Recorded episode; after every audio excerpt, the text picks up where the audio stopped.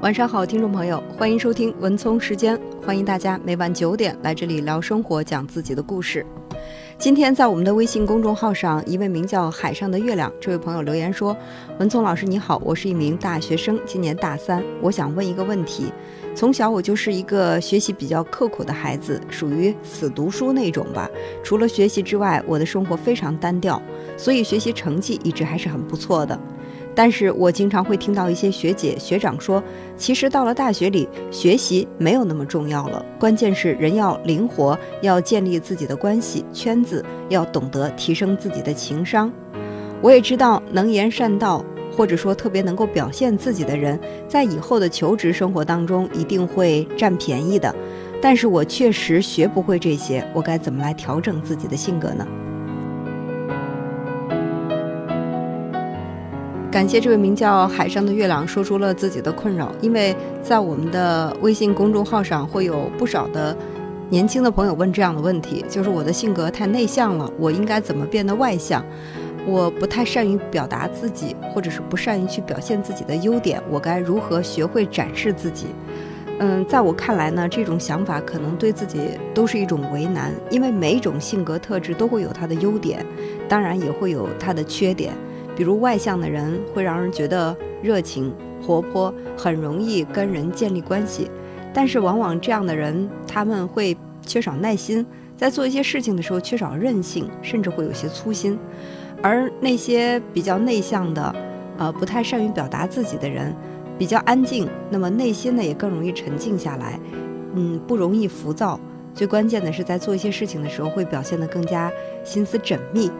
所以，我们真的没有必要去拿自己的缺点和别人的优点比，因为你会发现，比到最后，可能你并没有学会别人的优点，也丢掉了自己的优点。在我看来，学习刻苦其实也未必是死读书，这也是一种韧性，一种坚持，也是非常好的一种品质。它也可以帮助你在建立事业的时候取得更大的成就。齐瓦伯出生在美国乡村，只受过很少的学校教育。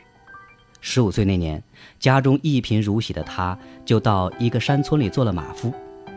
然而，雄心勃勃的齐瓦伯无时无刻不在寻找发展的机遇。三年后，齐瓦伯终于来到钢铁大王卡内基所属的一个建筑工地打工。一踏进建筑工地，齐瓦伯就抱定了要做同事当中最优秀的人的决心。当其他人在抱怨工作辛苦、薪水低而怠工的时候，齐瓦伯却默默地积累着工作经验，并自学建筑知识。一天晚上，同伴们在闲聊，唯独齐瓦伯躲在角落里看书。那天恰巧公司经理到工地检查工作，经理看了看齐瓦伯手里的书，又翻开了他的笔记本，什么也没说就走了。第二天，公司经理把齐瓦伯叫到了办公室，问他：“你学那些东西干什么呢？”齐瓦伯说：“我想，我们公司并不缺少打工者，缺少的是既有工作经验又有专业知识的技术人员，或者是管理者，对吗？”经理点了点头。不久，齐瓦伯就被升为技师。打工者中，有些人讽刺挖苦齐瓦伯。他回答说：“我可不光是为老板打工的，更不单纯为了赚钱，我是在为自己的梦想打工。”为自己的远大前途打工，我们只能在业绩中提升自己。我要使自己工作所产生的价值远远超过所得的薪水，只有这样，我才能够得到重用，才能够获得机遇。抱着这样的信念，齐瓦伯一步步升到了总工程师的职位。二十五岁那年，齐瓦伯又做了这家建筑公司的总经理。卡内基的钢铁公司有一个工程师兼合伙人琼斯。在筹建公司最大的布拉德钢铁厂时，发现了齐瓦伯超人的工作热情和管理才能。当时身为总经理的齐瓦伯，每天都是最早来到建筑工地。琼斯问齐瓦伯：“为什么总是来的这么早？”他回答说：“只有这样，当有什么急事的时候，才不至于被耽误。”后来工厂建好后，琼斯推荐齐瓦伯做了自己的副手。主管全场事务。两年后，琼斯在一次事故中丧生，齐瓦伯便接任了厂长一职。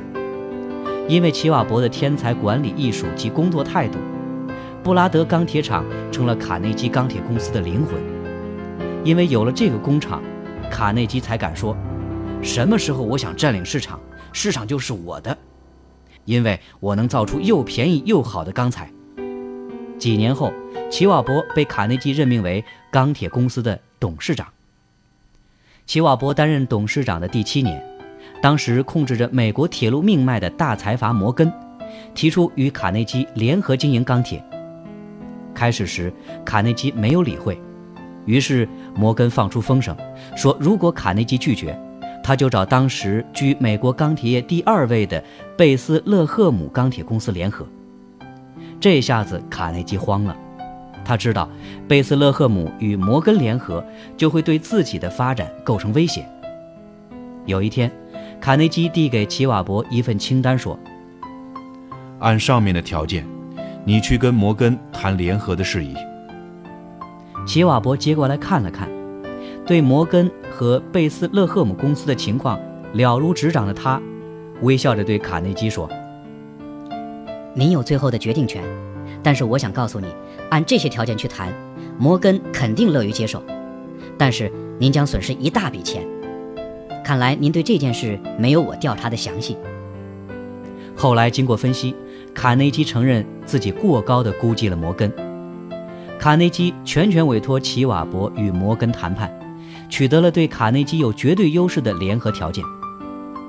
摩根感到自己吃了亏，就对齐瓦伯说：“既然这样，那就请卡内基明天到我的办公室来签字吧。”齐瓦伯第二天一早就来到摩根的办公室，向他转达了卡内基的话。从第五十一号街到华尔街的距离，与从华尔街到五十一号街的距离是一样的。摩根沉吟了半晌，说：“那我过去好了。”摩根从来没有屈就过到别人的办公室，但是这一次他遇到的是全身心投入的齐瓦伯，所以。他只好低下了自己那高傲的头颅。后来，齐瓦伯终于自己建立了大型的伯利恒钢铁公司，并创下了非凡业绩，真正完成了从一个打工者到创业者的飞跃。齐瓦伯只是一个没有太多学问的普通人，而最终却创造出那么大的价值，实现了自己的理想。关键的一点呢，就在于他身上有一种非常坚韧的品质，做事情非常专注。那我想，这位叫做海上的月亮的朋友，说到自己一直以来对学习比较刻苦，其实呢，也是一种专注的品质。他一定可以帮助你成功。像你的学长学姐所说的，锻炼自己的情商，建立自己的人脉，对不对呢？其实我觉得也没错。成功从来不止一条路。每一个岗位可能所需要的人，他的特质是不一样的。比如说，一些保持专注的人适合做一些研究工作，而那些情商比较高的人，他们适合做跟人打交道的工作。我们会发现，各个领域都能够有非常出类拔萃的人。他们之所以能够做到很出色的成绩，就在于他们把自己的特质发挥得淋漓尽致。在很久很久以前，有一位神奇的铸剑师，他的工艺很是高超。他只收了两位徒弟，大徒弟沉默寡言，小徒弟活泼好动。有一天，神奇的铸剑师对他们俩说：“你们跟随我学了不少日子了，现在你们要帮为师各自造一把宝剑，为期三天。”大徒弟将师傅交代的事情放在心上，而小徒弟因为贪玩，也没当回事儿。就这样，大徒弟专心致志地打造师傅交代的宝剑，而小徒弟却疯玩了两天。到了第三天清晨，大徒弟对小徒弟说：“师弟，师傅交代好的宝剑，你可完成了吗？”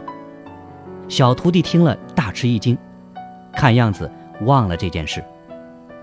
下午。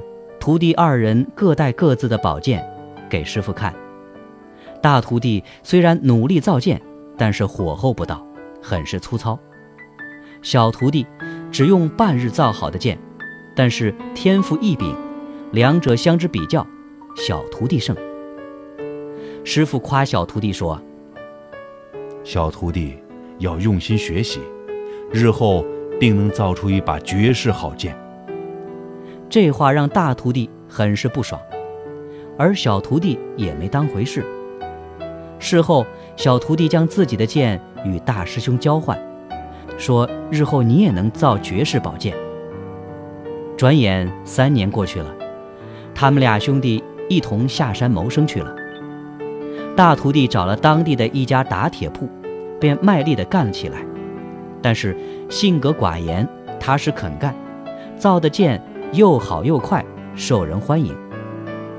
而小徒弟因为好动且好斗，在打铁铺经常惹是生非，嫌东嫌西，好不安生，自然受人冷落。两个人的关系也渐渐地发生着巨变。日子没过多久。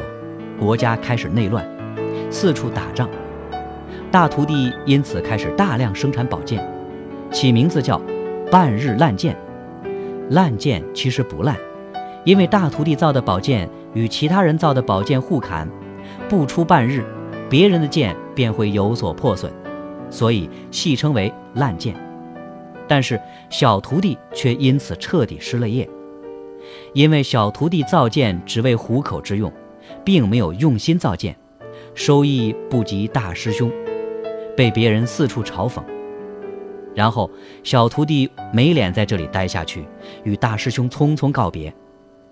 回到山里，他发誓一定要造一把绝世宝剑，好出这一口恶气。而大师兄的事业却一直顺风顺水，开始传授手艺，当起别人的师傅来。后来名气自然越来越大，整个国家军队的武器几乎都是由大师兄和他的徒弟们完成的。这一干便过去了十年。大师兄非常想念他的小师弟，逢人便谈小师弟的聪慧，而对于他的缺点却只字不提。谁能没点缺点呢？就在这十年，他的小师弟潜心造剑。果真造了一把绝世宝剑，他的师傅看了都有点自愧不如。小徒弟开始沾沾自喜，在剑刃上刻下自己的名字，自以为凭这把剑足以报了那十年之前的仇。然后，小徒弟把他的剑卖给了一个绝世高手，他自称这把剑可以以一挡万，很是了得。那高手不是别人。而是十年之前被亡国的国君的儿子，他苦练十年功夫，只为那报亡国之恨。绝世高手带着绝世宝剑，开始了刺杀征途。在皇帝巡游的过程中，他以矫健的身手，精准地刺死了皇帝。虽然皇帝穿着御用的护身甲，还是被绝世宝剑刺穿了。绝世高手是刺杀成功了。但是没有免于被皇帝大军的追捕，他被大军包围在空旷的大地上，一阵寒风吹过，在一阵厮杀声中，绝世高手倒在了血泊中，他死了。他面对十万大军的包围，大军手里个个拿着大徒弟造的剑，无路可退之后，被大军乱箭砍死，他的绝世宝剑被人捡走。正巧被大徒弟的手下收着了。最后，那人将绝世宝剑赠给了大师兄。大师兄举起绝世宝剑说：“真是一把好剑呐！”小徒弟十年磨一剑，自然是厉害的；而大徒弟十年磨万剑，也是本然。